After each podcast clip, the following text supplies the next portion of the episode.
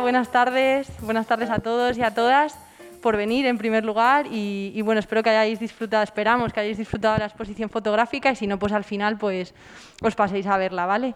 Bueno, eh, en primer lugar, aquí está Pedrito, Pedro, y yo soy Marina. Eh, formamos parte del grupo coordinador de, este libro, de la creación del libro y de la exposición fotográfica, junto a otros compañeros que se irán presentando durante la tarde. Y, bueno, primero os vamos a contar un poquito, aunque muchas y muchos ya lo conocéis, el, proceso del libro, ¿no? cómo hemos llegado a, este punto y a la creación de, este proyecto. El, proyecto empezó en febrero, cuando nos juntamos un grupo de, jóvenes eh, de la Asociación de Vecinos, la Unidad de Villaverde Este y de la Asociación de Vecinos de Butarque, y con el apoyo de, un fotógrafo de aquí del barrio que se llama Geos, eh, bueno, es su nombre artístico, Y bueno, pues, pues surgió un poco la idea, la mecha, de, crear un, libro fotográfico esencialmente de, bueno, de cómo se ha vivido la pandemia en, nuestro barrio. ¿no? Y, bueno, el eje vertebrador sería pues, la red de cuidados que también eh, pues, surgió el año pasado, pues cuando, cuando empezó el confinamiento domiciliario, a los pocos días, el 18 de marzo, se creó ya ese primer grupo de WhatsApp. Eh, de la red de cuidados, que luego ha dado lugar pues, a, la red, que ahora nos contará, nos contará Pedro. Bueno, eh, hola a todas y todos. Eh, nada, pues eso, como, cuenta Marina, ¿no? bueno, lo que aparece en el libro no solo trata la red, aunque sí es como la parte transversal, ¿no? que, era la excusa ¿no? como, para, como para sacar este libro pero sí queríamos reflejar algo más, ¿no? que, era, que era cómo ha afectado la pandemia ¿no? en, en Villaverde en este caso. ¿no? Con la excusa de la red, ¿no? que, que ahora os contaré un poquito cómo surgió eh, y tal, pues decidimos, decidimos sacar este, este proyecto adelante. ¿no? Bueno, pues situarnos un poco, como, como ya sabéis todas y todos, el 14 de marzo del, del año 2020, ¿no? el Consejo de Ministros declara el estado de alarma en, en nuestro país, entonces no, bueno, se corta, se, se paraliza la vida, ¿no? Parece. ¿Qué ocurre?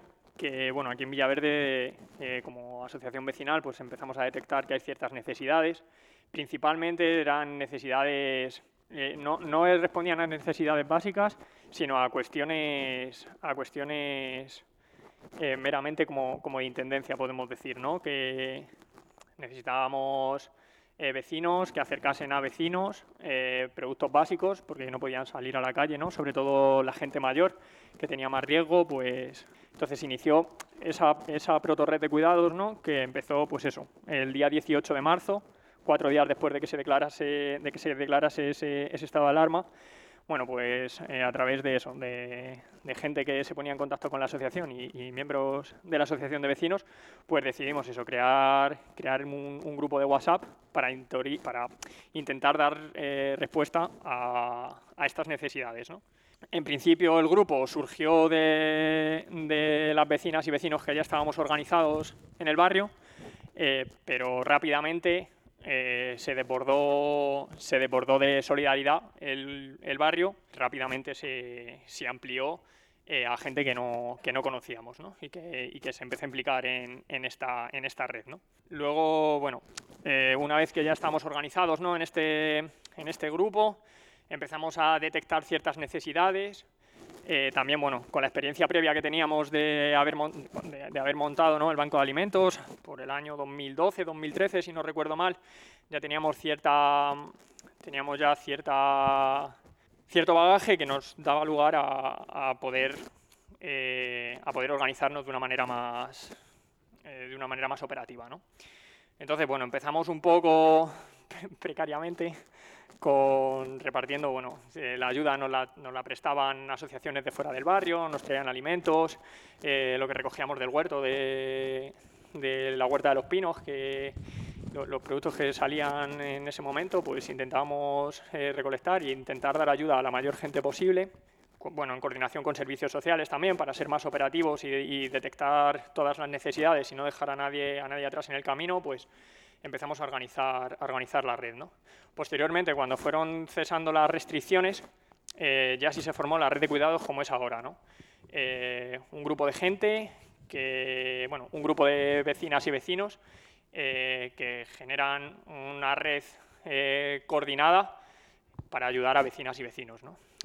aquí ya dejamos de tener ayuda de otras asociaciones, no porque no nos la prestaran, sino porque no nos hacía falta, ¿no? porque fuimos capaces de organizar a, un barrio entero, bueno, a varios barrios enteros, para, para, dar respuesta a las necesidades de, las vecinas y los vecinos. Pero bueno, tampoco me quiero alargar en esto, que luego tenemos un bloque más que, que lo vamos a tratar más en profundidad con voluntarias y voluntarios que, que participan en la red y salen, y salen en el libro.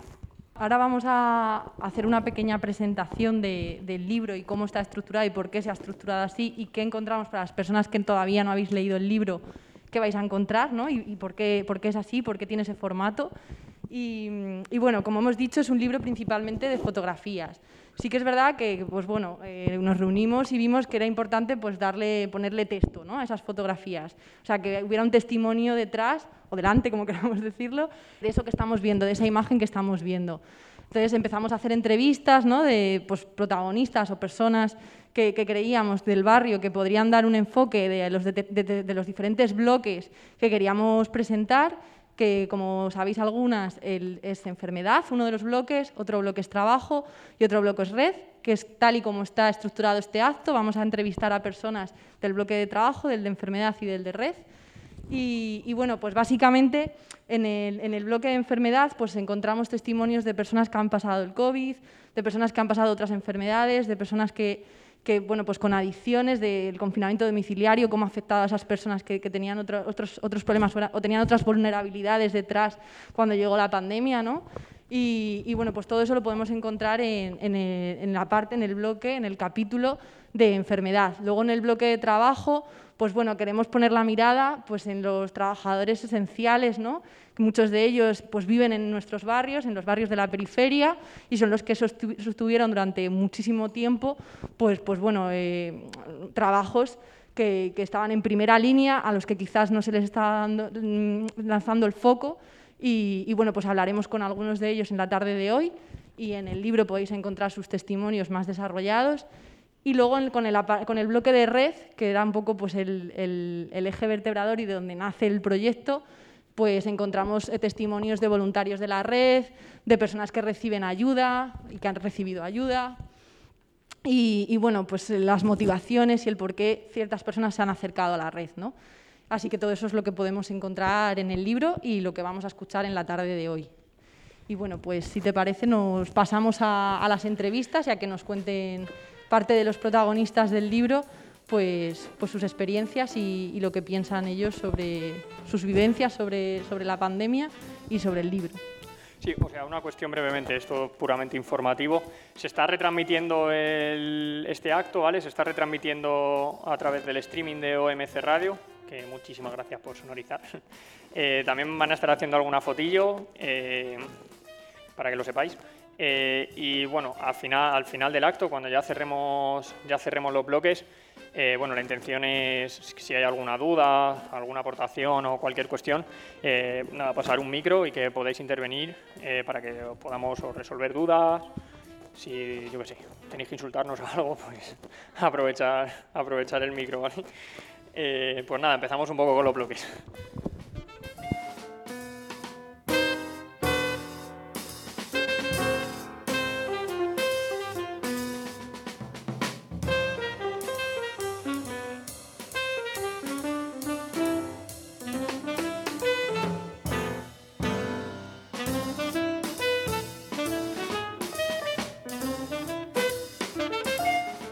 Vale, pues bueno, en el bloque de trabajo primero voy a presentaros a, las ponentes que tenemos. Eh, bueno, están aquí a la derecha de Marina.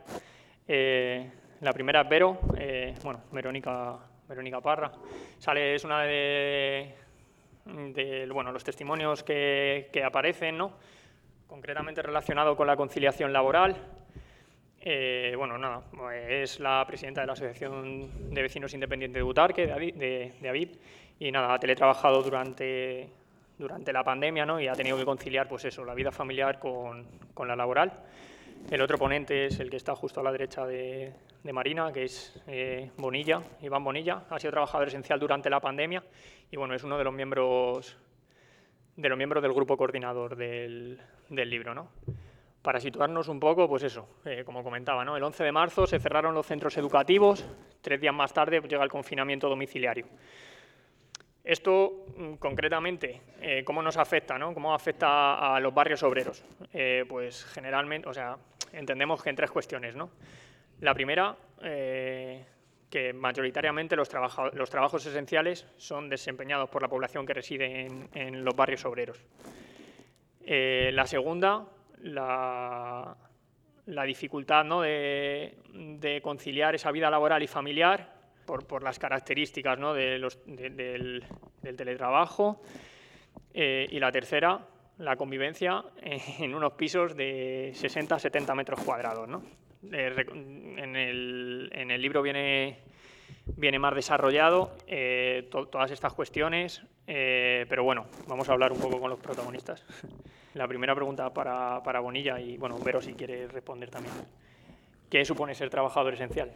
Eh, ¿Qué supone? Para mí, personalmente, tuvo dos aspectos. Uno negativo, que suponía exponerse más que el resto de la población, eh, suponía ver cómo la seguridad en aquel momento era estar encerrado en casa, no tener contacto con nadie y yo personalmente tenía que asumir estar en una fábrica con 200 trabajadores que aunque hubiera protocolos de seguridad, pues los inicios fueron muy duros porque casi que no sabíamos qué era lo correcto, lo incorrecto, cómo te podías contagiar, entonces eso fue algo bastante negativo.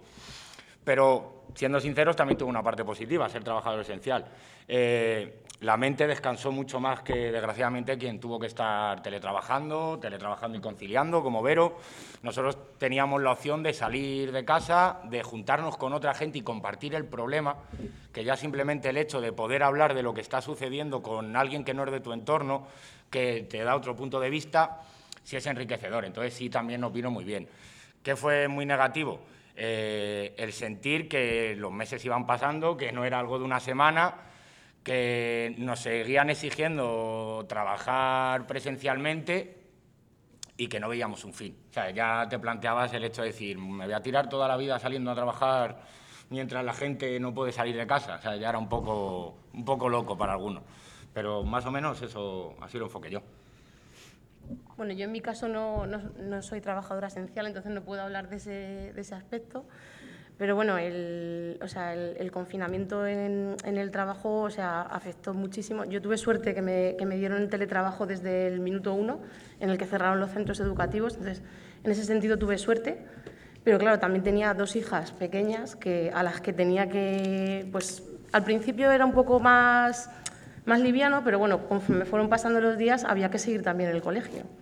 Entonces, bueno, pues eh, la dificultad eh, que supone eso teniendo que trabajar es, es muy complicado. Sí, bueno, de hecho en el libro se ha dedicado una, varias páginas ¿no? a, ese, a, ese, enfoque, ¿no? a ese enfoque de género. Hay como cuatro entrevistas de mujeres del barrio y está muy enfocado desde la perspectiva de género la conciliación, ¿no? Eh, siendo mujer y, bueno, pues lo primero que has dicho, de hecho, o sea, estábamos hablando de una pregunta de trabajo esencial y ya sin, sin hacer la pregunta explícita, que de hecho está preparado para preguntárselo, ha salido, ¿no? Tengo niños, tengo y el trabajo y los niños, ¿no? Y enseguida sale, sale ahí, ¿no? La segunda pregunta es si creéis que ha habido algún cambio en el trato a los trabajadores esenciales tras esta pandemia, ¿no?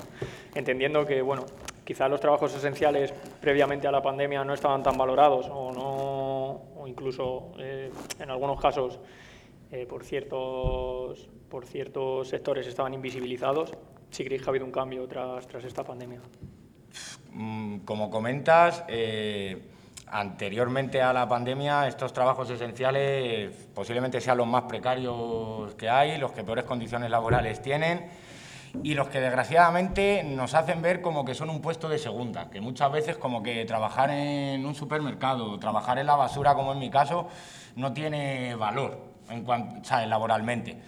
Sí que se ha notado, personalmente, ¿eh? un reconocimiento de esta actividad yo siento que se nos ha puesto a nivel de trabajadores, ¿sabes? Que hemos, hemos ganado un nivel y hemos dejado de ser los trabajos de mierda, perdón por hablar así, a por lo menos ser un trabajo más normal, más, más valorado. A nivel interno, ¿sabes? lo que es dentro de mi fábrica, con la empresa, las relaciones laborales, eh, ningún reconocimiento. ¿Sabes? Se asume que somos esenciales y que tenemos que seguir trabajando porque gracias a esto el mundo no se para. En mi caso estábamos en la basura, quemábamos residuos COVID, pues era como dar gracias que estás sacando adelante esta situación sanitaria. Sin valoración, ¿sabes? sin recompensa ninguna económica. Entonces, yo siento que se, ahora se valora un poco más, pero en lo que sería importante, que sería a nivel económico, condiciones de trabajo, no ha habido ningún cambio, desgraciadamente. No, para, para mí no, para toda la gente, ¿eh? aquí... Sí, bueno, como bien has dicho, has explicado tu trabajo en qué consiste y, bueno, sí que te queríamos preguntar Claro, o sea, hemos vivido todos miedo, o sea, una gran parte hemos sentido miedo eh, al virus. Entonces, supongo que has trabajado con, residuos que, tienen que ver con el COVID eh, directamente, o sea, no sé si residuos de hospitales y demás. Sí, empezamos, bueno, las primeras dos semanas que era todo un caos, al final el contacto que hay con COVID es a través de la basura normal, que pues, evidentemente cualquier persona puede estar contagiada, sus residuos los tira a la papelera y esa papelera acaba en mi trabajo pero a las dos semanas sí que hubo un decreto por parte de la Comunidad de Madrid, como estaban saturadísimos todos los centros especializados en residuos hospitalarios, mi planta es una térmica, que es la única planta que quema la basura, entonces nos obligaron a asumir esos residuos. Una media de mil toneladas diarias de residuos procedentes de hospital, de hospital con el tiempo le, le pierdes el miedo. Sí es verdad que el primer mes fue un caos con todos los trabajadores. Había trabajadores que se negaban a trabajar, por muchos protocolos de seguridad que tuviéramos, no, no llegaban a entender por qué teníamos que estar quemando estos residuos, pero también quitándole hierro es un residuo más. No eran residuos hospitalarios muy directos del COVID, pero cualquier residuo que tiene COVID y un millón de patógenos más que hasta este momento nos daba lo mismo y a partir de, de todo este proceso del COVID hemos sido más conscientes de cuidadito. Sea, que la basura no es, no es tontería. Y bueno, pues en muchos trabajos todos sabemos que pues hemos visto fotografías de gente con bolsas de basura para protegerse. No sé si a vosotros se os dotó de material para protegeros o cómo vivisteis esa parte.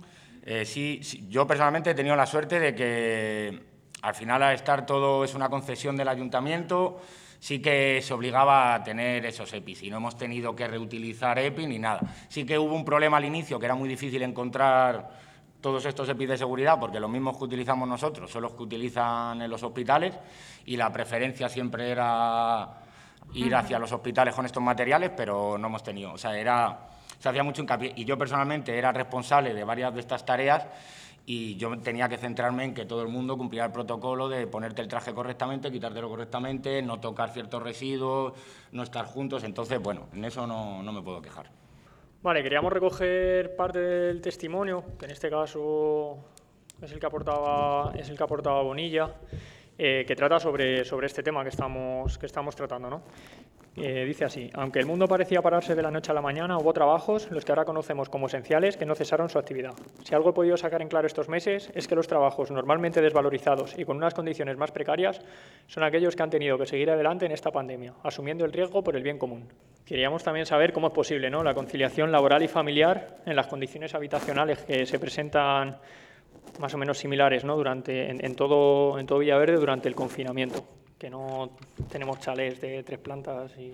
Pues, bueno, normal, cualquier persona que, trabaje y tenga hijos pequeños sabe que la conciliación es complicada y que, bueno, no, no, en Villaverde, no en Madrid, en España en general, la conciliación son los abuelos. Entonces, en este caso, los abuelos eran la parte más débil de, de, todo esto, sobre todo al principio, cuando, pues eso, cuando estaban muriendo por miles en, en las residencias, bueno, todo lo que hemos visto. Y, bueno, pues claro, de, buenas a primeras tú te ves ahí con, con dos niños pequeños. Eh, en mi caso, mi marido además era, sí que era trabajador esencial, entonces sí que tuvo que estar saliendo a trabajar pues prácticamente todo, toda la pandemia. O sea, no, creo que estuvo en casa parado como una semana y el resto del tiempo pues salía a trabajar fuera y hasta las seis de la tarde pues yo estaba con, con las niñas intentando desarrollar el trabajo y, y intentando que estudiaran, porque lo que comentaba antes, al principio sí, bueno, pues era todo como muy light, ¿no? O sea, os hemos mandado deberes, bueno, quien pueda que los entregue, sino cuando volvamos al cole, porque parecía que todo iba a ser como para 15, 20 días, pero, pues eso, a los 15 días se volvió a poner 15 días, a los 15 días otros 15, y aquello ya era, o sea, era una sensación de angustia de decir, mis hijas van a perder el curso, yo no estoy dando el 100% en mi trabajo, o sea, tengo que eh, coger las horas en las que viene mi marido, terminar de trabajar. Eh, en realidad, al final, lo que, la sensación que me daba era estar 24 horas haciendo cosas que, que, o sea, hubo días así, porque hubo días en los que si no llegaba al trabajo cuando, cuando eran las horas laborales, pues tenía que hacerlo por la noche, por la tarde, cuando, cuando se pudiera. Entonces, bueno, mm, y a todo esto, pues claro, intenta mantener la paz social en tu casa, en tu casa pequeña, en tu bajo con rejas ahí sin terraza ni nada, y bueno, pues, pues complicado, o sea, es complicado. Y yo, aún así, sintiéndome todos los días afortunada, por haber tenido una empresa que lo ha medio entendido, ¿no? O sea, llegamos a un entente, ¿no? Que yo podía flexibilizar el horario como quisiera, pero yo sé compañeros y compañeras que, bueno, que han tenido que hacer verdaderos malabarismos y, y, bueno, yo no sé cómo la gente no ha acabado un poco, un poco tocada de, de, toda esta situación. Mentalmente yo creo que hay mucha gente que, que los niveles de estrés que hemos vivido nos seguirán dejando huella durante, durante tiempo.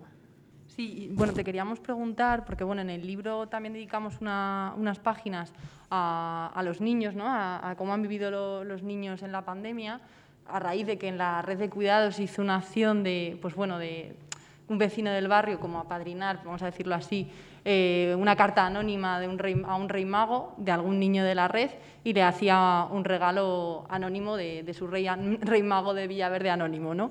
Y, bueno, pues dedicamos ahí unas páginas y sí que, ya que estás hablando de los nenes, igual nos puedes contar un poco, ¿no? Desde la mirada de la infancia, es una lástima que no tengamos aquí un niño, igual para la próxima estaría guay que nos lo contaran ellos directamente. Pues, eh, pues, bueno, que nos cuentes un poquito cómo, cómo, crees que lo han vivido ellos. Pues yo en, el entorno nuestro, bueno, en Butarque hay muchísimos niños y yo lo que veo por el, entorno de, mis hijas, de, de mis vecinas, de, de la gente de la asociación de vecinal, es que eh, los niños fueron un poco también los grandes olvidados en la pandemia. O sea, al, principio, cuando ya se permitía salir, a los niños no se les permitió salir hasta más tarde.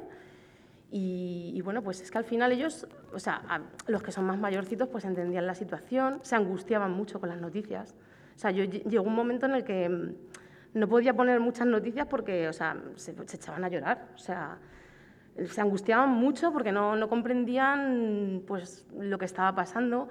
Luego, en mi hija la pequeña, por ejemplo, ha tenido regresiones, eh, empezó a dormir otra vez con nosotros, muchas rabietas, muchos lloros.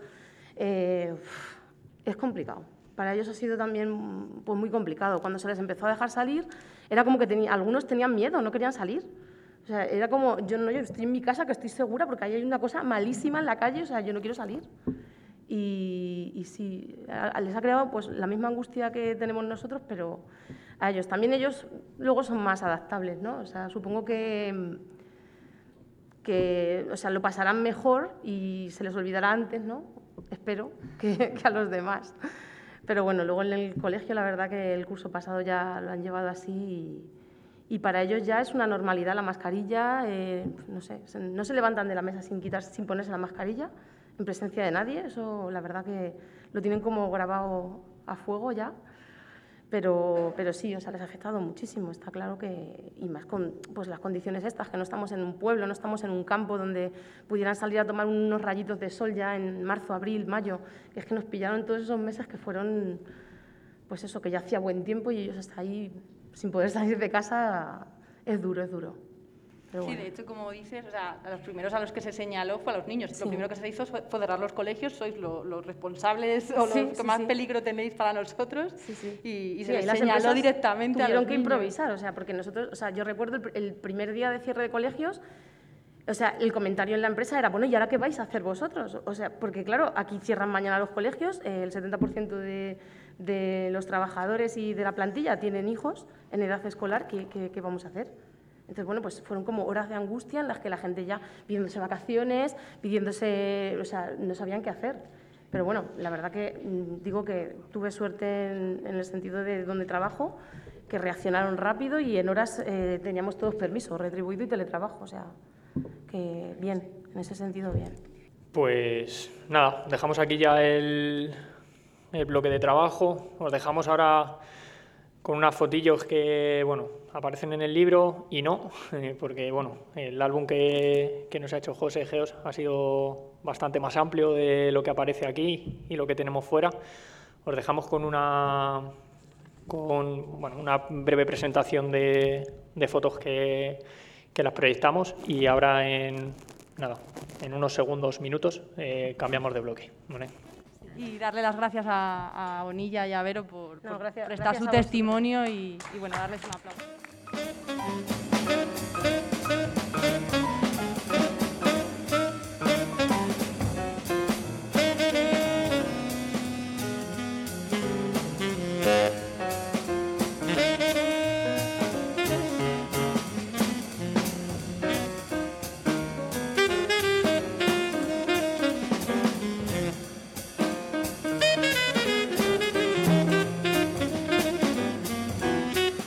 Después de cada bloque vamos a ir pasando algunas imágenes, ¿vale? A modo de, de transición.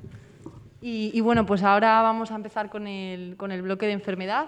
Como hemos dicho, pues el libro está dividido en tres bloques y, y ahora vamos a entrevistar a algunas de las personas que, están en, que aparecen sus testimonios en el libro.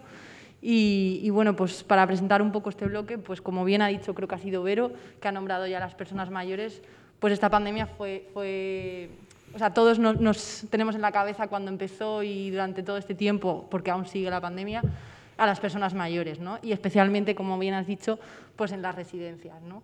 Eh, son los que, vamos a decirlo si se puede decir, pero quizá los que peor lo han pasado. O sea, no podemos evitar pensar, pues estar solo en una, en una residencia y lejos de tus seres queridos, ¿no? Con, además, si estás en una residencia seguramente tienes enfermedades asociadas. Y, y, bueno, pues necesitas un poco pues esa visita, esas visitas de tus familiares que son lo que, lo que tienes, ¿no? Eh, el la única conexión con, con, con tu pasado, por así decirlo, y con tu presente, eh, lejos de, de esos muros. Y, y bueno, pues, pues todos tenemos en la cabeza pues asociada a eso, o tenemos a, a alguien cercano ¿no? que, hemos perdido y que, y que, bueno, pues que, pues que al final vivimos en un barrio muy envejecido y de una forma u otra pues, pues todos tenemos en la cabeza a alguien o a, ali- a algunas personas pues que, que ya no están ahora. Y, y bueno, pues en, el libro una forma de, reflejarlo y nos creía que era, creíamos que era imprescindible es hablar del duelo, algo muy presente en, este- en es- en estos últimos meses, en este año. Eh, y bueno, pues, pues un poco pues de, en, esa, en esas páginas se habla un poco de, pues de la despedida, de la despedida en soledad, de la despedida sin poder abrazar, eh, y bueno, pues un, pues un poco de, de lo que es el duelo y lo que ha sido pues, eh, tener que despedirse de todas esas personas queridas pues, sin poder tocarles, ¿no? Y, y bueno, pues queda muy bien reflejado en ese testimonio que, que habla de ello, acompañado de una, de una preciosa fotografía.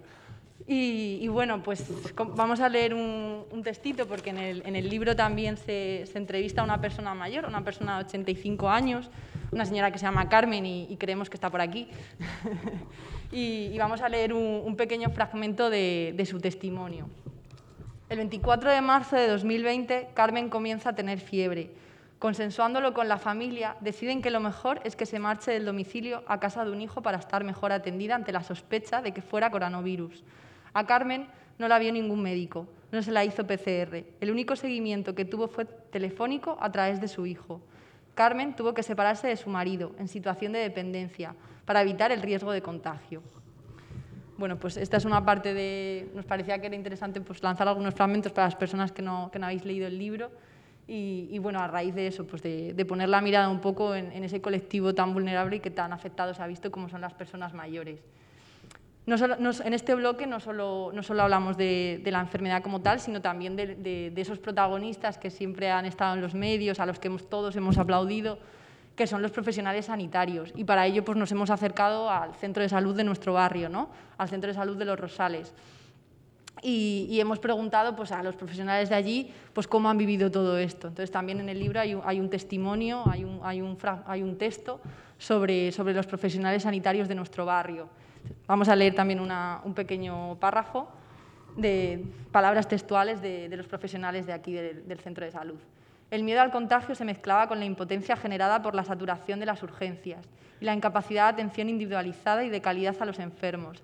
La falta de refuerzos sanitarios en los centros de atención primaria provocaron que las consultas presenciales pasasen a ser telefónicas, que las atenciones domiciliarias se realizasen en tiempo récord sin poder dedicar el tiempo necesario a cada paciente, que el desconocimiento sobre la enfermedad provocase un cambio constante de los protocolos.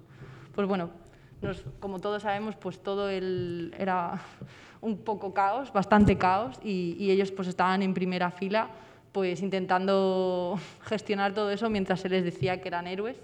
Y, y bueno, pues, pues nos dejan en ese, yo creo que en ese texto queda muy, en ese fragmento queda muy bien reflejado pues, pues toda la presión que han sufrido y a pesar de que también en el testimonio pues habla también de cómo se unieron como compañeros, de la solidaridad que surgió, de, del compañerismo y también habla de, de, todas las partes positivas que, que también sacaron de, de toda esa experiencia.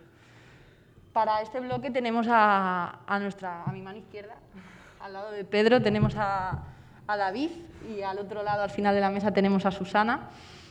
Bueno, David eh, aparece en el libro, en, una fotografía, y también hay un, testimonio suyo.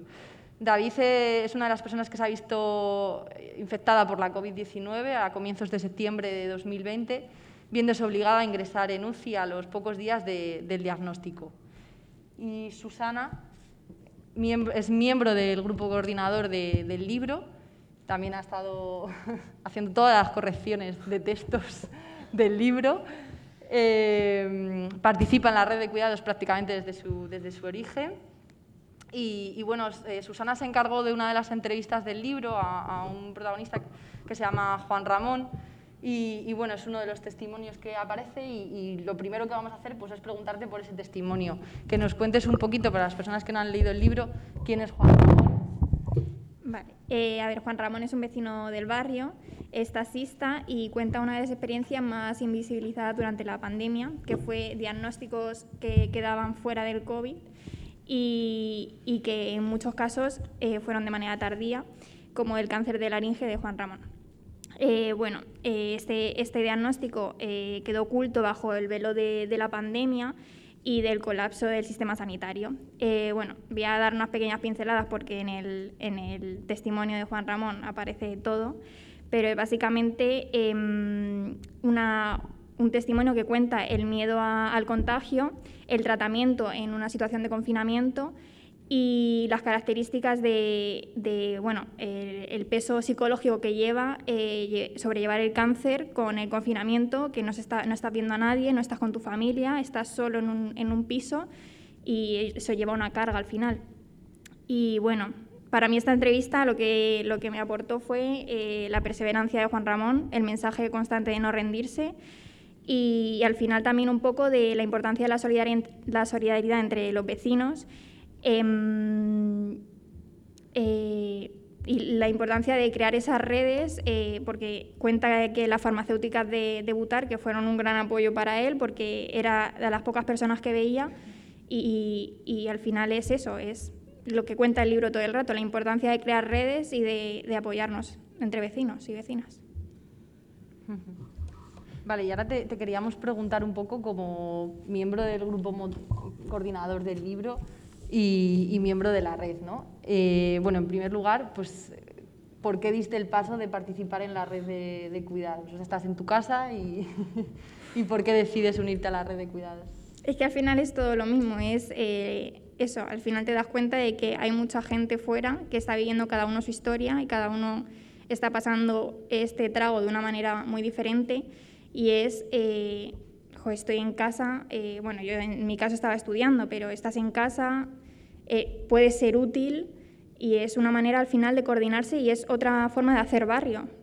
Igual que el libro, es otra forma de hacer barrio, de empezar a hablar con personas que no, en ocasiones no, no conocías antes y que te cuenten su historia, que te cuenten tu vida y que te des cuenta de que detrás de las cifras que había en la televisión y detrás del número de contagios, que era un bombardeo constante, hay, hay personas con un rostro, con un, con un, nombre y con la capacidad de contar su historia y, y ver qué hay detrás. Muchas gracias, Susana. Ahora vamos a hacerle algunas preguntas a, David. Y, bueno, pues eh, en primer lugar, ¿cómo te encuentras? Y, preguntarte si, si, ha habido, si tienes alguna secuela después de la COVID, porque bueno, no, entendemos que por las noticias y por lo que nos cuentan, pues que hay gente que sí se ha quedado afectada. Y bueno, que nos cuentes cómo estás, en primer lugar. Bueno, pues buenas tardes. Y bueno, pues mira, hoy hace un año exactamente, además que me, despertaron en UCI y casualmente, pues eh, afortunado eh, en el sentido de que soy una de las cifras positivas, porque bueno, se desaturé muy rápido, ahí me ingresan en UCI por dejo mis, pulmones colapsan y, bueno, pues fue de un día para otro verme intubado, bueno, no verme, pero estar intubado, dormido y con un coma inducido y, no saber eh, qué va a salir de ahí. ¿no? A día de hoy, eh, gracias eh, pues al tratamiento, a los tratamientos médicos, a los, a los seguimientos, me quedé como, como patología pues, afectación del sistema nervioso. O sea, puedo dar gracias, solamente tengo afectado el sistema, solo, entre comillas, afecta el sistema nervioso, me provoca bueno, pues problemas de sueño, problemas de concentración, dolor articular, pero bueno, estoy aquí, puedo trabajar, puedo hacer vida relativamente normal. Me canso mucho eh, porque tengo los pulmones quedar un poquito afectados, pero bueno, eh, lo que digo, eh, me, puedo, me puedo sentir una persona afortunada viendo sobre todo los relatos que hay en el libro, pues quizás soy de los que mejor parado ha podido salir, vaya. Pese a la experiencia traumática, pues bastante bien, dando suerte y gracias, ¿no? con suerte y dando gracias. Sí, de hecho, al leer tu testimonio, o sea, lo que rescatamos, o sea, te transmite optimismo cuando lo leemos, totalmente. Sí, sí, sí. Además, eh, yo hay una cosa que me dice el, eh, cuando vienen, cuando suben a planta, yo no se me olvidará, estoy en la planta 15 ingresado, eh, lo que lo comentaba Susana. 12 de octubre tenía por aquel entonces 10 plantas de las 15 destinadas a, pacientes COVID y de las 3 UCI, dos de ellas a pacientes COVID. Yo recuerdo que sube, sube el médico de, de UCI, bueno, pues me dice que, que no saturo, que me van a que me van a ingresar en la UCI. En principio era para controlarme. Eso fue por la tarde, por la mañana cuando venían a buscarme, ya no es para controlarme, ya es para dormirme porque en los pulmones colapsan con una neumonía bilateral. Eh, yo me acuerdo que, bueno, pues, eh, le digo que antes de bajarme hacer una llamada a mi mujer que está por aquí y, se lo comenté. Digo, oye, mira, me va, ocurre esto, me van a bajar, me van a dormir, eh, ya sabes, o sea, las noticias no eran, era persona que entran en UCI, como decía mi padre, nunca más se sabe de él, ¿no? Entonces era el miedo que teníamos. Pero bueno, yo le dije a mi mujer, digo, que con, además no se me olvida la frase, con dos cojones eh, salimos para adelante, ¿no? Y, lo que le dije al médico, a, la doctora en este caso, cuando me iban a dormir, y ella me fue transmitiendo, oye, te vamos a dormir, estate tranquilo y tal, lo que le dije, digo, tráeme de vuelta, ¿no? Ella me dijo, ¿tú lucha? Digo, no, no, yo lucho, pero tráeme de vuelta. que al final es momento de la situación, ¿no? Porque luego esto, esto es muy subjetivo, ¿no? Pero, pero no se me olvidará. Entonces, con esto que aprendes, que tienes que ser optimista, o sea, es lo que digo, que tienes mucha suerte, hay gente con, con problemas muchísimos peores y y sale para adelante, pues al final yo he tenido la oportunidad de salir para adelante. Que me ha quedado mm, cositas, taras. ¿Quién no tiene taras hoy en día? A ver, ¿quién no tiene su tara particular? ¿no? Entonces, hay que buscar, eh, el vaso hay que verlo siempre medio, medio lleno, porque para verlo vacío ya tenemos la vida de por sí que bastante, como decía un amigo mío, como dice un amigo mío, bastante perra él ya la vida para verla. Entonces, hay que ser optimistas. Si estamos aquí, lo podemos contar, y estoy hoy aquí contándolo, hay que ser optimistas. Sí.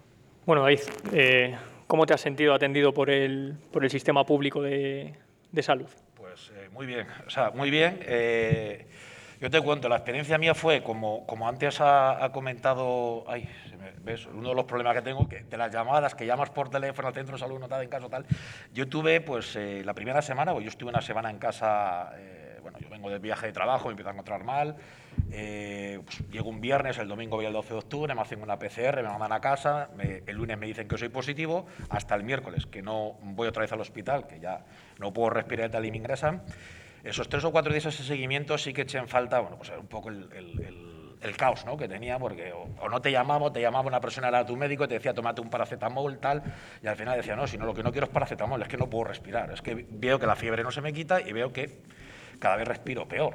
Entonces llamamos al 112, llamó a mi mujer, llamé yo, y bueno, pues al final, eh, gracias a mi médico de, atención primaria, que hizo la gestión para mandarme una ambulancia, se peleó con según él, con bastante gente para que me comisionase una ambulancia, pues eh, tuve la fortuna que me la mandaron. A partir de ahí en el hospital, eh, no tengo, vamos, el 12 de octubre o sea, no tengo quejas. De hecho, yo por mi trabajo tengo un seguro privado de, de, médico privado y, yo todo el seguimiento de COVID y demás lo he hecho por la sanidad pública. Es decir, que yo, yo estoy encantado con, el, con la sanidad pública que tenemos. ¿Que hay cosas a mejorar, que se pueden mejorar? Sí, pero para eso también tiene que, tiene que haber otro tipo de medidas que no dependen de ellos.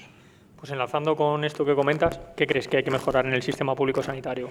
Pues más recursos económicos, lo primero, para que, para que haya más investigación, para que pueda haber más profesionales, porque yo recuerdo la UCI que yo estaba, sí, la UCI muy bien, ¿eh? la UCI tenías, bueno, pues, eh, pues, como una UCI, casi tú, dos, tres profesionales para, o sea, perdón, eh, un profesional para dos o tres pacientes, pero en planta era un caos. Yo cuando subo de UCI, me suben a planta, yo recuerdo que me decían las, enfermeras que, estaban saturadas. Yo, por ejemplo, subí con toda la boca llena de, inflamada, llena de, llagas, labio y demás, de los tubos. Y yo me acuerdo que lo primero, eh, bueno, como ingresé en UCI con los eh, riñones también deshidratados y demás, lo primero que me dijeron, bebe mucha agua, tal.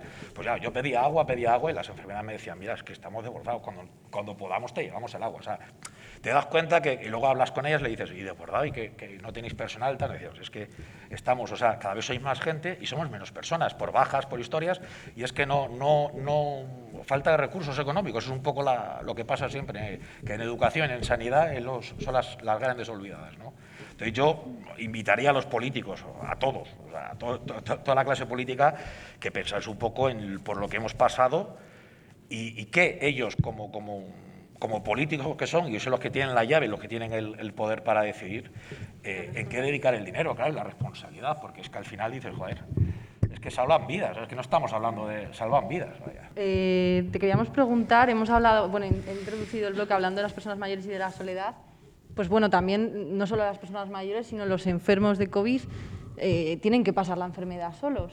Mm, en tu caso, ¿nos puedes contar un poco cómo, cómo se ha vivido eso, ¿no? vivir una enfermedad en la que lo poquito que puedes tener que en otras enfermedades, que es el apoyo familiar o el apoyo de las personas que, quieres, sean familiares o no, eh, pues no los tienes.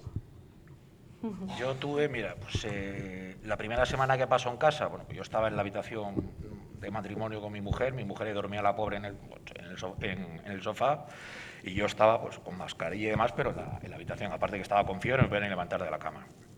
Luego en el hospital, como son, son habitaciones compartidas, eso sí, aquello era puerta cerrada, eh, cuando entraba algún sanitario con EPIs, tú con 24 horas incluso durmiendo con mascarilla y demás.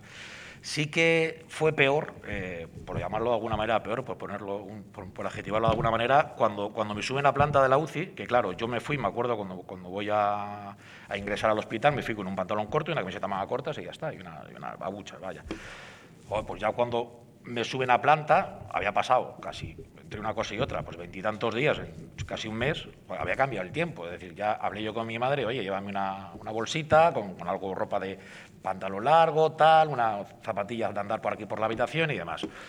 Sí que me acuerdo, la, no la dejaban, bueno, no la dejaban, no se puede entrar, pero sí que tuvieron la deferencia de, dejarla subir a la planta y desde, la, desde el pasillo me abrieron la puerta para verla.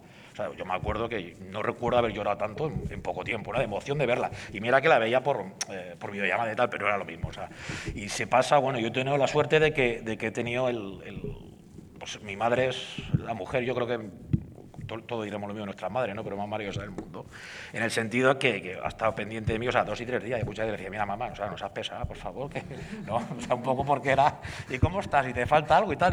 Tranquila, ¿qué tal? No, pero bueno, a ver, se vive, se vive bien pero mal, a ver, bien pero mal, eh, eh, se vive muy mal porque te faltan los abrazos, te faltan los besos, las caricias, tal, pero bien porque al final, es lo que he dicho antes, estás vivo, joder, puedes contarlo, y dices tú, lo aplazo para dentro de 15 días, si, te puedo ver y te puedo abrazar, es decir, eh, eh, yo al final contaba con que, coño, he salido de esta, estoy vivo, pues eh, aprovecharlo, ¿no? A vivir la vida, ¿no? Entre comillas lo de vivir la vida, con cabeza, pero, pero aprovecharlo. ¿Y cómo crees que ha sido al revés? O sea, no poder... Eh, bueno, supongo que habrá habido cierto caos en el traslado de información, ¿no? Del hospital hacia los familiares. y para tus familiares no poder estar cerca de ti en ese momento tan complicado? Pues yo le he hablado con ellos, eh, sobre todo con mi mujer, que es la que recibe todas las llamadas diarias de la UCI, y me acuerdo que, según ella me decía que las conversaciones eran, bueno, pues no evoluciona. De hecho, los tres primeros días era está en estado crítico y no crítico y no evoluciona. Entonces, eh, y yo le preguntaba, ¿te han contado algo más? No, que no evolucionas, que, sigues ahí, que estás crítico y ya está. Sí que es cierto que hay un momento ahí de, eh, de, cambio, ¿no? que es cuando creo que es el cuarto o quinto día de UCI, que bueno, le proponen a mi mujer de que le van a hacer una transfusión de plasma, le van a poner un tratamiento, no recuerdo el nombre, creo que se llama Redimesir o algo así, bueno, tratamiento para el mal de altura, tal, que son cinco ciclos, y le cuentan todos los efectos secundarios que puede tener. Evidentemente, bueno, mi mujer ante ante eso dice, bueno, pues mira, llamar a su madre también, ¿qué tal? Llaman a mi madre, eh, bueno, pues al final le, le eh, sopesan la balanza y decir, joder, es que eh, si no se lo ponen, se nos va, y si se lo ponen, tiene una esperanza. Entonces, lo, me lo pusieron y empieza a mejorar. Yo sí que recuerdo que mi madre me dice siempre que cuando, cuando se entera por parte de mi mujer, que recibe la llamada de que estoy mejorando, hostia, fue el, cielo abierto, decir, coño, hace dos días estaba crítico, no contábamos que pudiese estar con nosotros y hoy se, se, está mejorando, ¿no? Pues ya con eso lo que digo yo, firmábamos todos, es decir, bueno, a ver, mientras salga vivo, a ver cómo sale. Y luego tiene la gran suerte de que, salvo el sistema nervioso, pero eso yo creo que también ya venía de antes, no hay que echarle toda la culpa al COVID. salvo eso, pues yo creo que, que, bueno, que vamos, vamos gestionándolo bien la situación, bien, vamos, vamos gestionándolo bien, entre comillas, como decía aquel, ¿no? ¿Cómo se puede? Claro, es que no queda otra, es que hay, hay situaciones, vosotros habéis cogido pequeños testimonios en el libro, porque si no habría que hacer una enciclopedia, el grupo de PTT, pero es que en el barrio no me quiero imaginar la cantidad de gente con nuestras casuísticas que hemos pasado eh, el COVID. Bien por haber estado fastidiado en una UCI, bien por haber estado, bien contabais, la señora con su marido, tal. Eh, el, taxista que tiene cáncer. Que, o sea, es que al final cada uno lo hemos pasado de nuestra manera. Nosotros, bueno, pues eh, somos un poco la, la, voz ahí en el libro y tal, pero que cada uno la hemos pasado. Como, dice, como dice en mi pueblo, que la lleva la entiende, ¿no? Entonces, al final. Sí, o sea, esa era una de las intenciones que tenía el libro, ¿no? No solo recoger como la visión que tenemos eh, todas y todos de la pandemia, ¿no? Que, que, bueno, también va un poco en base a lo que la información que nos ha llegado y a nuestra experiencia personal, pero también queríamos recoger un poco el reflejo ¿no? de todas las casuísticas o de parte de las casuísticas que, que, se han podido dar durante todo esto, ¿no? que parece que solo ha habido COVID durante un año y medio, pero, pero no solo ha habido COVID. Y el COVID al final afecta a gente con, con cara, con nombre, que pues eso, datos eh, llevamos bardeándonos durante un año y medio, ¿no? pero al final cuesta un poco ¿no? aterrizar esos datos a, la realidad concreta. Eh, y eso es lo que queríamos, lo que queríamos plantear un poco también, también en el libro, ¿no? que al final, pues eso, las personas dependientes siguen siendo dependientes con COVID, eh, sigue habiendo otras enfermedades graves que, bueno, no eran la prioridad en este caso, ¿no? Y como, como cuentas tú, también, bueno, pues recoger los, los testimonios que más han afectado a, a, esto. Por eso también nos queríamos hacer una pregunta a los dos, también a Susana, que bueno, aunque ha sido del grupo coordinador, igual nos puede también responder, ¿no? Si creéis que falta algo en el libro en lo referente a esta pandemia, concretamente en el, en el bloque de enfermedad, si creéis que bueno, falta alguna, alguna cuestión o algún testimonio que sería reflejo de, reflejo de la situación vivida. Yo se lo comentaba a Susana al principio, antes de empezar. Eh, sí que echo de menos eh, el testimonio, pero en primera, en primera mano, de, un profesional sanitario, de un profesional sanitario, pero bueno, no del centro de salud, sino del hospital, que hubiese vivido en primera persona decir todo, del típico que va y le dan el alta a los dos días, el que pasa por una situación, el que vive o el que ve que pasa una situación como yo, como el que se le va a un paciente y cómo lo vive también y cómo, es decir, porque es que ellos llevo, creo que llevan doble carga, llevan la carga del posible contagio o de haber pasado el COVID y luego la carga emocional de estar al, mirándole a los ojos al, bicho, como digo yo, ¿no? Entonces, el único que quizás echa de menos, ya me explicaba Susana que bueno, que tampoco ha puesto todas las facilidades del mundo de cara, de cara a conseguir esos testimonios. ¿no? Pero es el único pero que le pondría por ponerle un pero al libro, ¿eh? cuidado, pero por, pero por ponerle un pero. No me vaya a pegar cuando cierren el este. ¿eh? Susana. No, yo aquí no tengo mucho que decir, la verdad. Fue muy difícil. Em, yo creo que lo más complicado del libro ha sido eh, contar todo lo que queríamos contar en tan poco espacio y tan, tan pocas letras. O sea, y tan pocas palabras porque al final eran historias eh, con mucho que decir, con mucho que reivindicar, con mucho que visibilizar y el espacio era reducido. Al final yo creo que es eso. Bueno, también aprovechar a agradecer a Sara, que creo que está por aquí, que ha sido la maquetadora del libro, ¿no? que ha conseguido eh, que, que cuadre los testimonios que le pasamos con las fotos que hizo José. Eh, que no ha sido, no ha sido fácil. Eh, nada, cerramos ya el bloque de, de enfermedad, ponemos unas, unas fotillos y ahora, ahora volvemos con el bloque de red. ¿vale?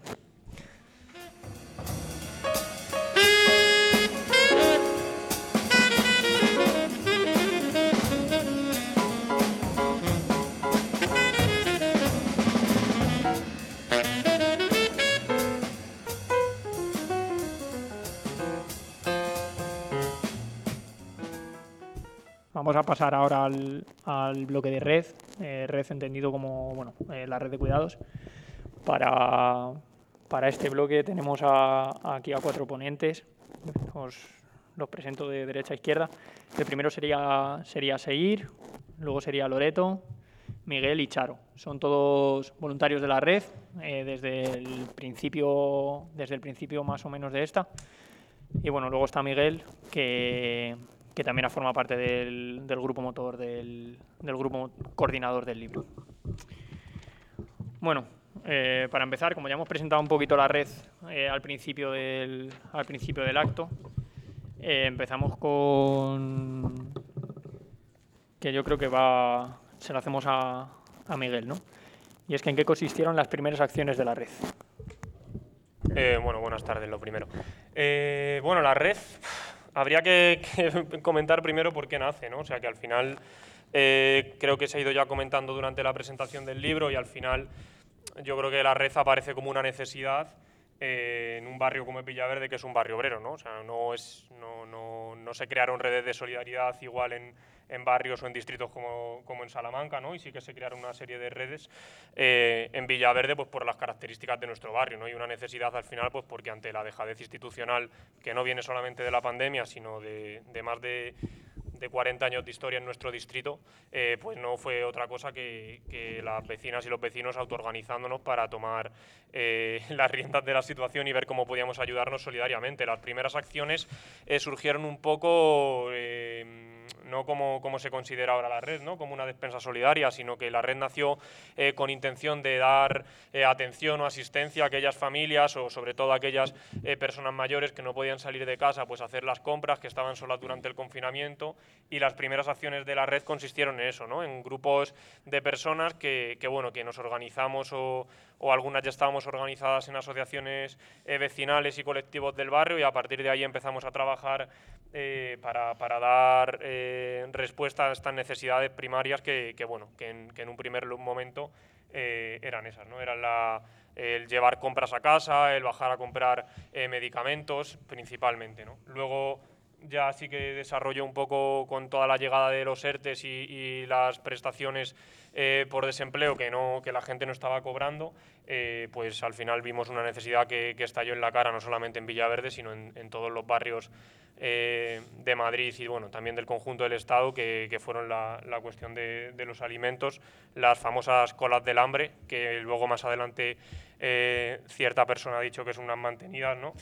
Eh, y, y, básicamente se fue transformando la red en eso, en una cuestión de, de dar eh, solución a las necesidades materiales más apremiantes, que, como es los alimentos, y se acabó formando en lo que hay, hay, es ahora y que, y que, sigue estando activa, pues porque desgraciadamente, aunque la pandemia mejore, la situación de las familias de nuestro barrio no, porque bueno, siguen estando bastante abandonadas.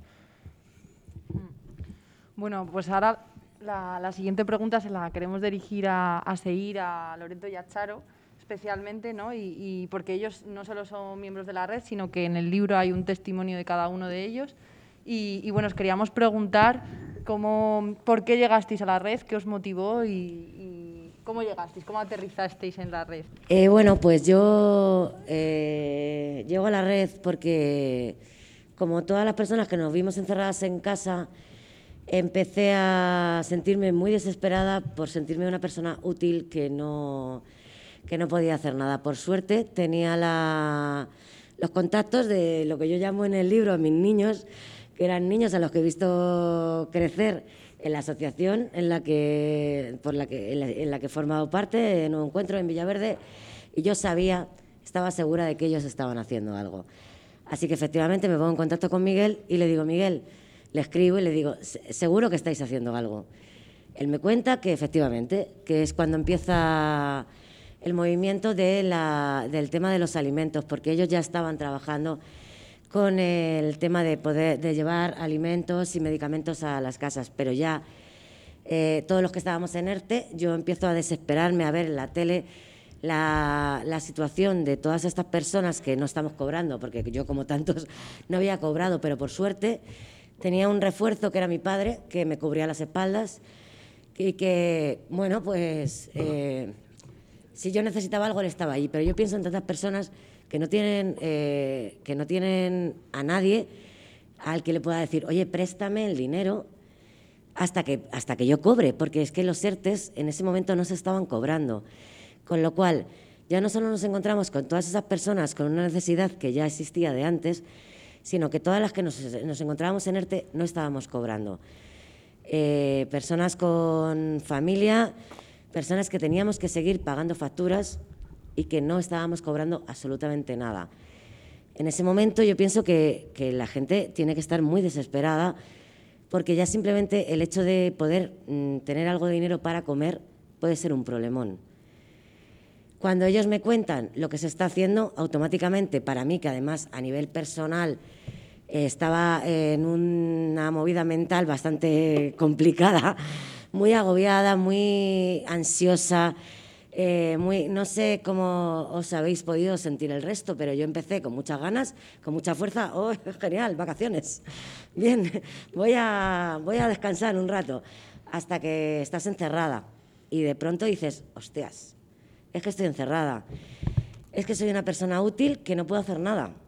Y, y empiezas a, a tomar decisiones erróneas, a, a estar muy agobiada, a sentir mucha ansiedad. Así que a mí, como pone en el, en el libro, como bien relato, que yo decía, a mi padre no le va a gustar nada cuando lea esto, ver que yo mm, tomé decisiones equivocadas porque estaba muy ansiosa, porque no me encontraba nada bien, porque a nivel mental la pandemia me, me machacó. Pero la red a mí personalmente me salvó. Yo tenía muchas ganas de hacer algo, lo he hecho durante toda mi vida. Creo que tenemos que ser personas proactivas, creo que tenemos que creo que no vale decir, bueno, esto es lo que hay, esto es lo que toca. No, creo que hay que creo que hay que estar, hay que funcionar, hay que actuar. Y entonces en ese momento yo digo, hay que hacer algo, hay que actuar. Mm, por mí, lo hice por mí. O sea, a nivel egoísta era como, tengo que salvarme, o sea, tengo que salir de esto. Pero eh, además, eh, bueno, pues tienes la suerte de encontrarte con una gente que funciona a unos niveles eh, de coordinación y de profesionalidad que he visto en muy pocos, en muy pocos círculos, donde ves mm, gente comprometida a unos niveles exagerados, o sea, y entonces dices, pues voy a estar ahí al 100%. Entro en la red, al poco tiempo eh, formo parte del grupo de coordinación, no por mi voluntad, creo que fue cosa de Marina y de estos. Me sentí muy bien, pero era como... Y, todo esto significó para mí, a mí la red me salvó. A mí la red me supuso eh, no solo lo que estábamos haciendo, que éramos muy conscientes de lo que estábamos haciendo, porque nos estaba comiendo, perdonar, nos estaba comiendo la mierda a los que estábamos en ERTE, a los que no tal, sobre todo a la gente que no tenía un respaldo como el que tenía yo.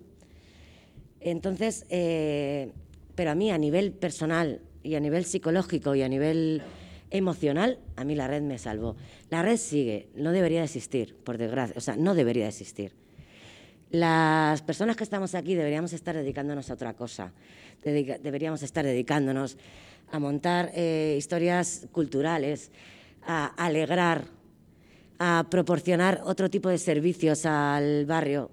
Pero estamos aquí ahora mismo porque de momento todavía hace falta y por desgracia la administración pública no nos permite no nos permiten que estemos en otras cosas porque deberíamos estar en otras cosas. Porque por suerte tenemos ganas de hacer otras cosas, pero esto es importante y por eso estamos aquí. Entonces, bueno, pues espero que esto con un poquito de tiempo se acabe, pero significa que se acaba porque ya está resuelto, no porque dejemos de tener ganas de estar echando una mano, sino porque podamos dedicar nuestro tiempo a otras, cosas. Esperemos que esto no dure mucho más tiempo porque la red no se creó para para estar para siempre. Era algo puntual, era algo de emergencia y aquí seguimos y aquí seguiremos, siempre que haga falta. Pero creemos, yo creo que, esto debería de acabarse, debería de acabarse como corresponde. Debería de acabarse porque las administraciones públicas deberían de hacerse cargo de toda esta situación para que nosotros podamos dedicarnos a seguir aportando todo lo que podamos por el barrio. Pero bueno, de momento vamos a seguir aquí. Gracias.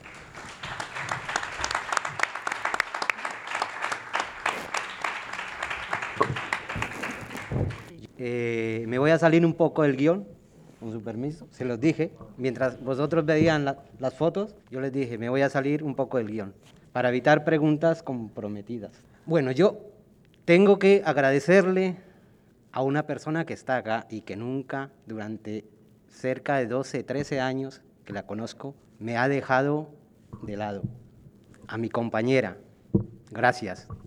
De verdad, muchas gracias.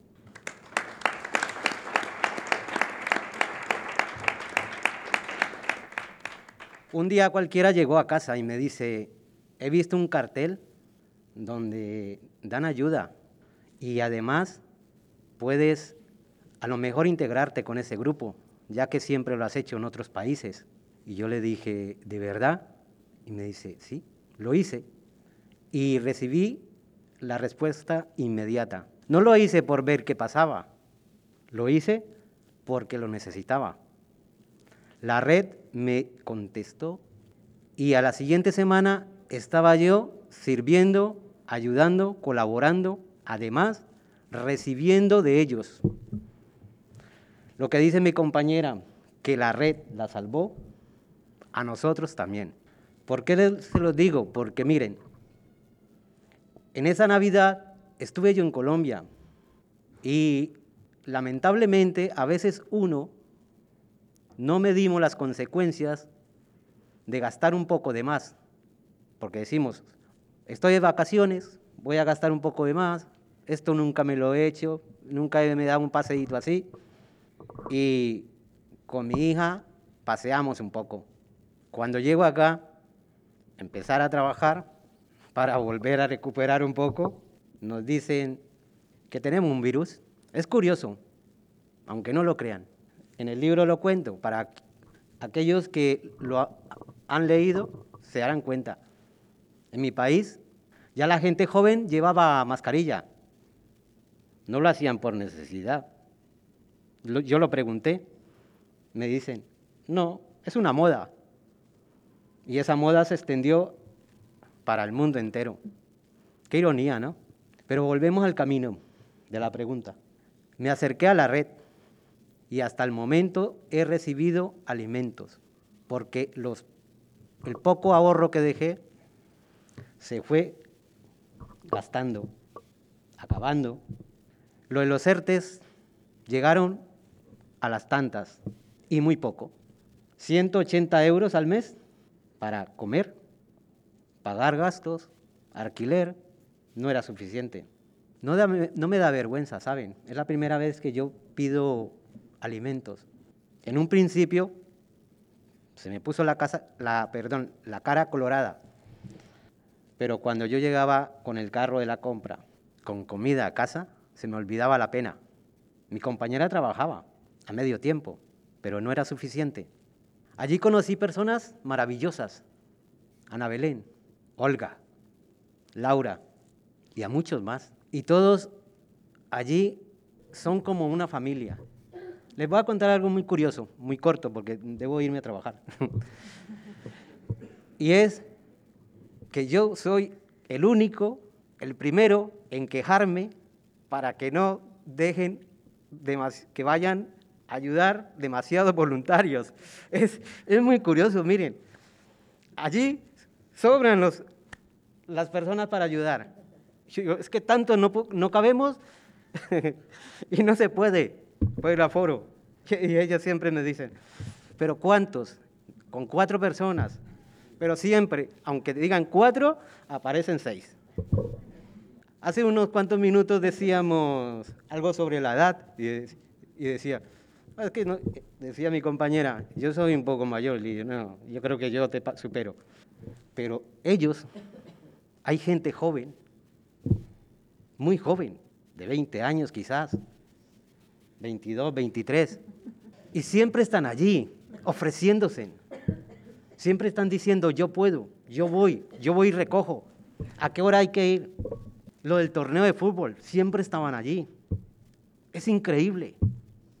Creedme que cuando les digo que es increíble que personas tan jóvenes, en vez de dedicarse un fin de semana, un domingo, a pasear, o con su novio o con su pareja, se van allí a la red a preparar bolsas para luego entregarlas a las familias más necesitadas. Así que yo desde acá les doy unas gracias infinitas a la red.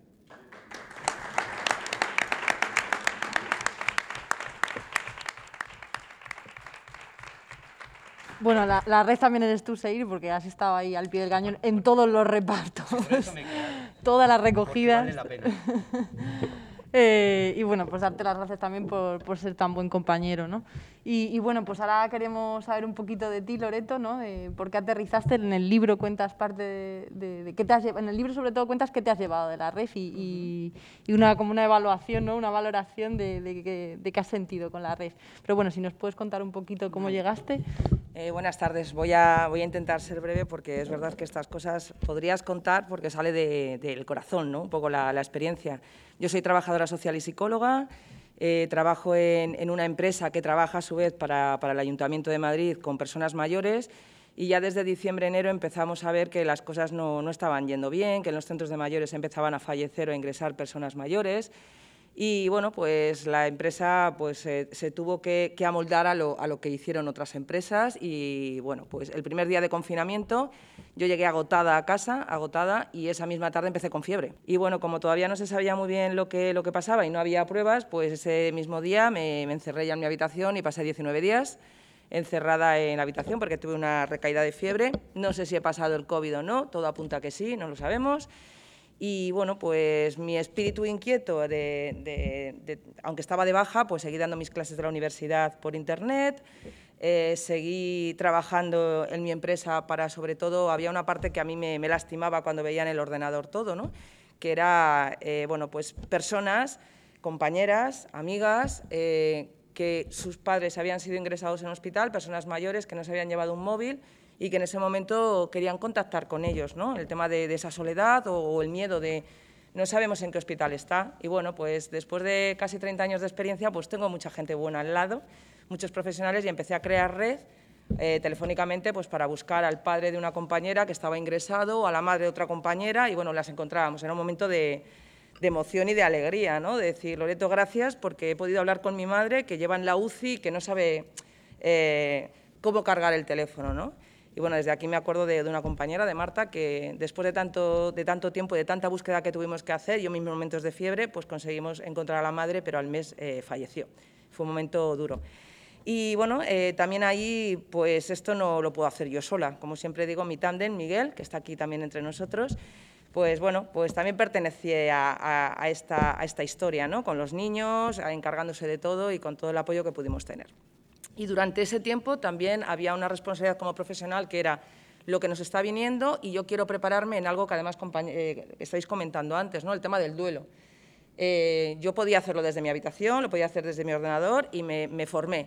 Hice dos cursos de duelo durante todo este tiempo de aislamiento y cuando terminaron los 19 días, pues a los pocos días de terminar esos 19 días, de encontrarme otra vez con mi familia, con mi gente y verme liberada, eh, bueno, pues a través de que yo eh, había estado de voluntaria en el barrio donde yo vivía antes toda mi vida, que era en Lavapiés, en la Asociación de Vecinos de la Corrala, pues llamé a mi antiguo compañero de la Corrala y le dije, por favor, ponme en contacto con la Asociación de Vecinos de, mi nuevo barrio. Bueno, mi nuevo barrio, llevo ya muchos años aquí, pero no tenía ningún contacto. Para mí era donde duermo, apenas, ¿no? Y bueno, pues me dieron un teléfono móvil y me lo cogió una chica joven, eh, con fuerza, inquieta, que me recordó a mí de cuando yo era joven y empecé en la asociación de vecinos, a Marina.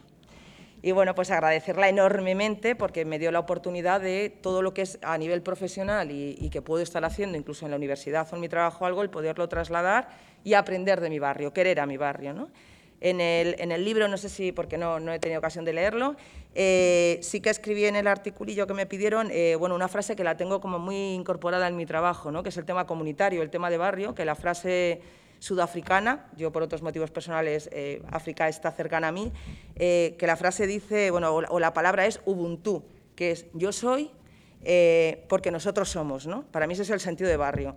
Yo estoy aquí, yo soy, porque tengo eh, bueno, pues un barrio, una comunidad a la que pertenezco. Y en ese momento, después ya de contactar con ella, me incorporé, fuimos mi, marido y yo, e incorporamos la dinámica de el poder preparar las bolsas, ir a la compra en nuestra vida familiar. Incluso, en un momento dado, solicitamos a la familia también que nos pudiera ayudar eh, con dinero y montamos, no sé si fueron cuarenta y tantas bolsas de fruta con mi hijo de ocho años, bueno, de siete en ese momento, y con mi otro hijo de trece años, porque les explicamos cómo estaba la situación.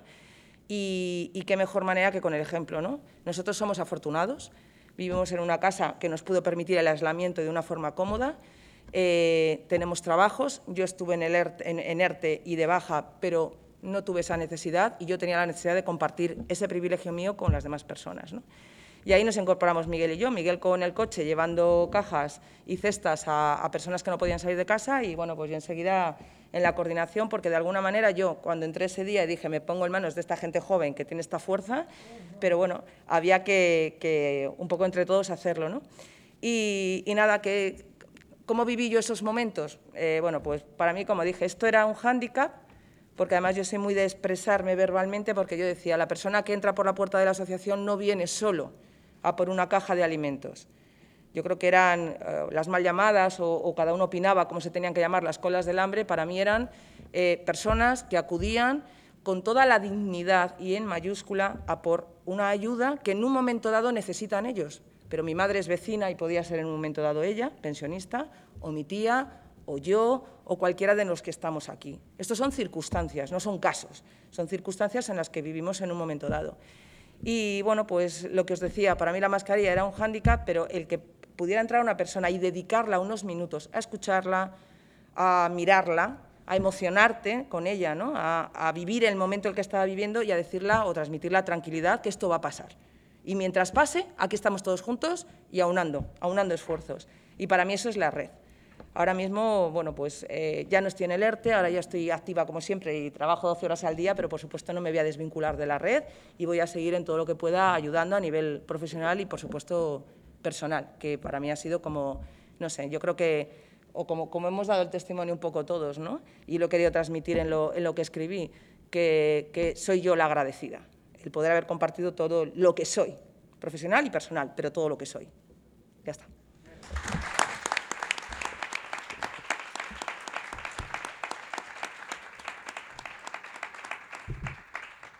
Maravilloso poder escuchar ¿no? detenidamente a, todas las personas que tenemos aquí en la mesa y, de hecho me quedo con lo que está diciendo Loreto y lo hemos comentado muchas de las personas de la red que como hemos dicho al principio, al principio lo primero que hicimos fue eh, unir un grupo de WhatsApp de gente de las asociaciones del barrio que ya estábamos metidos en, en jaleillos, en proyectos y demás del barrio y, y, con una de las cosas que nos quedamos que de repente ese grupo de voluntarios creció muchísimo, como dice Seir, pedías cuatro voluntarios y aparecían siete.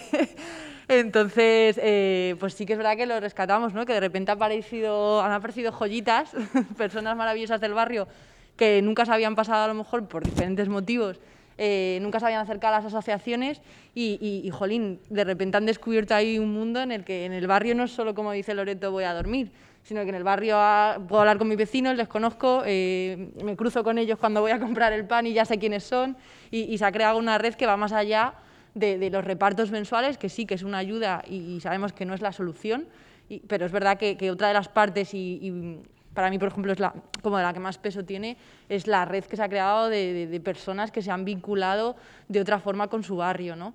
Y, bueno, eh, entre toda esta red también hay, hay, comerciantes, que de hecho por aquí hay alguna, algún comerciante que se ha acercado al acto, que, bueno, pues también han jugado un papel fundamental en la red. ¿no? y, enseguida nos han, nos han, abierto las puertas de sus comercios para, para, echar una mano y muchos de ellos han puesto pues, unos cestos para recoger alimentos todos los meses, eh, han colaborado económicamente, eh, a todos nos, va a venir a la cabeza eh, Antonio de la colchonería González, que, enseguida pues, eh, fue a hacerle una llamada pensando que, bueno, pues, pues que cómo íbamos a pedirle lo que le estábamos pidiendo.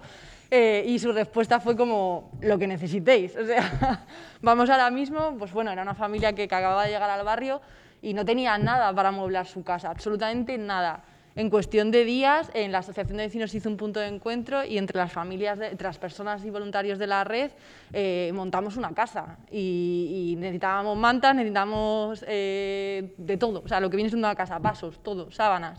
Y, bueno, pues Antonio de la Colchonería pues, pues, pues puso todo, gran parte de los medios para montar un hogar. Y, bueno, pues, pues es de agradecer, ¿no? es, increíble esas respuestas de, solidaridad y, hay que agradecer, por supuesto, al pequeño comercio de, nuestro barrio que, que, bueno, pues en cuanto les, les, hemos tocado la puerta y les hemos hecho una llamada de ¿te apetece colaborar? Creemos que puedes colaborar de esta forma, la respuesta siempre ha sido, mientras pueda, ayudo en lo que necesite. Así que no sé si Pedro quieres decir algo, Miguel, de, de los comercios. Sí, nada, o sea, yo básicamente que al final eh, cuando hablamos de que hemos montado una red, es, es, es una red ¿no? en el barrio. Están eh, los comerciantes que se han implicado eh, mensualmente en recoger alimentos, en poner huchas en sus comercios, en como han comentado Marina, con la colchonería, que aparte de amueblar toda esa casa, también nos hizo una donación de mantas, de almohadas, que se pudieron repartir entre las familias. O sea, ha habido una red eh, que, nunca pensábamos que iba, que iba a, ser tal, tan grande o de tal magnitud, porque al final eh, lo, que, lo que hemos tenido ha sido una respuesta brutal por parte de todos los colectivos. ¿no? Yo recuerdo antes de eh, la pandemia, pues estaba la gente de la Asociación Vecinal de Butarque haciendo sus cosas en Butarque, la gente de Los Rosales en Los Rosales, la unidad de Villaverde Este estábamos en Villaverde Bajo, la Trueca estaba haciendo las, sus cosas también en, en, su ámbito de la Trueca, el Centro Social El 8, todas las entidades nos pusimos de acuerdo, eh, contactamos con el sindicato MATS del 12 de octubre, que en plena pandemia se ha dedicado a recoger alimentos, en donar, eh, con el comité de empresa de los talleres ferroviarios de Renfe, que tanta importancia eh, han tenido en nuestro, en nuestro barrio históricamente y que también ayudaron en, el, en, el, primer banco de alimentos y que también viene recogido uno de los testimonios con los que arranca el libro.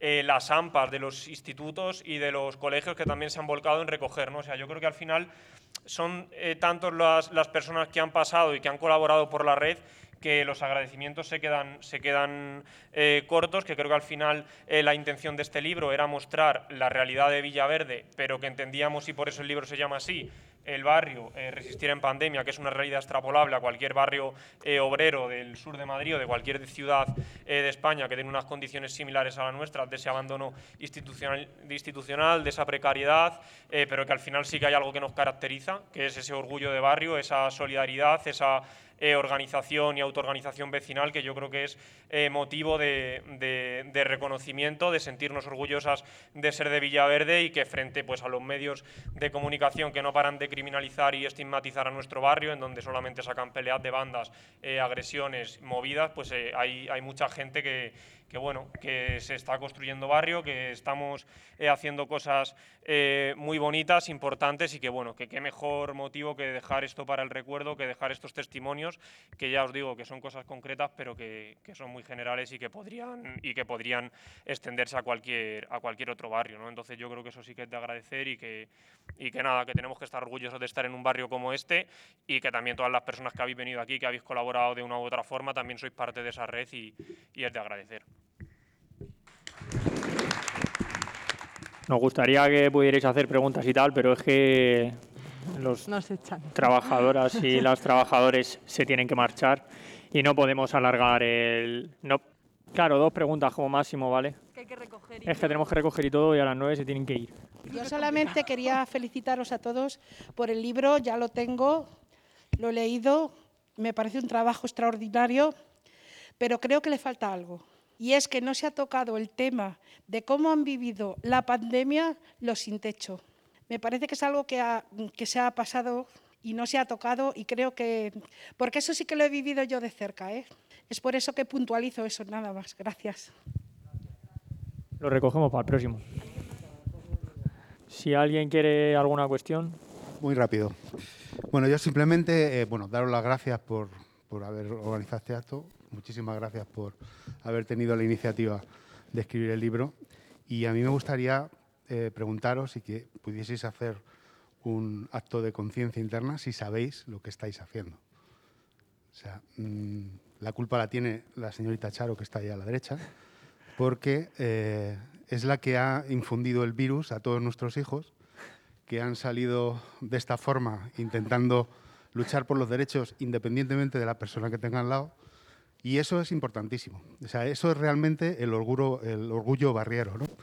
Entonces yo os quiero dar las gracias eh, en nombre de, mi barrio, de toda la vida, porque lo que estáis haciendo, todo el eh, esfuerzo que estáis haciendo, toda la unión que estáis haciendo con la gente, eh, el cubrir la, la, quiebra de las administraciones públicas que nos tienen abandonados, no solamente a nosotros, sino a todos los barrios desfavorecidos, tiene un mérito tremendo. Pero es que realmente esto es lo bueno del ser humano. Es capaz de asociarse, es capaz de cuando viene una situación de este tipo absolutamente impredecible, sale para adelante, se une, las familias se forman, no hace falta que tengas que parir a alguien para que sientas a alguien de tu familia, y eso tiene un mérito muy, muy importante. Entonces, quiero daros las gracias por todo lo que estáis haciendo, por lo que habéis hecho y por lo que sé que vais a hacer.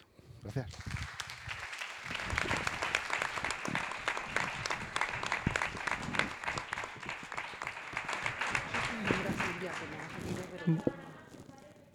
Me queda poco que estar aquí en el barrio por mi edad y por mi trabajo, ¿no? Pero es una maravilla. Se me caen las lágrimas y me emociona mucho lo que estáis haciendo por el barrio. Yo llevo aquí 53 años y no se había hecho prácticamente nada hasta que habéis llegado vosotros. Muchas gracias.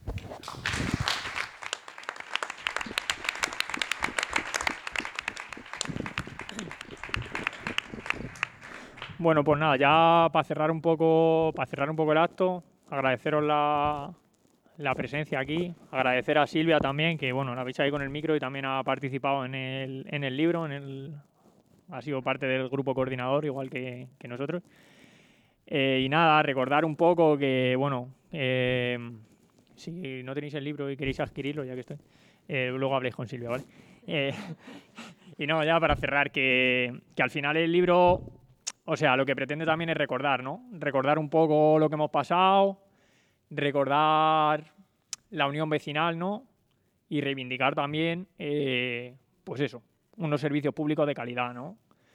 Que son necesarios a todos los niveles, tanto educativos eh, como, como sanitarios, que al final son los que han estado han estado al pie del cañón durante, durante toda esta pandemia y también muchas veces los, los olvidados, ¿no? que son los, los, servicios sociales, que muchas veces son los que se encargan de, de sostener la vida y, y, todas las tareas de cuidados, que, que, también hay que reivindicarlos, que en muchas ocasiones, si de normal están saturados con esta pandemia, ha sido espectacular. Entonces, nada, eh, recordar lo que hemos pasado y reivindicar unos servicios públicos y de calidad. Muchas gracias a todos por venir. Ah, otra cuestión, perdón, perdón ya lo último, que el día 30 tenemos aquí, el jueves de la semana que viene, no de la siguiente, tenemos aquí un acto sobre, sobre los servicios públicos, que si queréis asistir, no sabemos cómo estarán los temas de aforo y tal. Eh, parece que, bueno, ya se podrá, pero que eso, que estéis todas y todos invitados. Muchas gracias por venir y nos seguiremos viendo.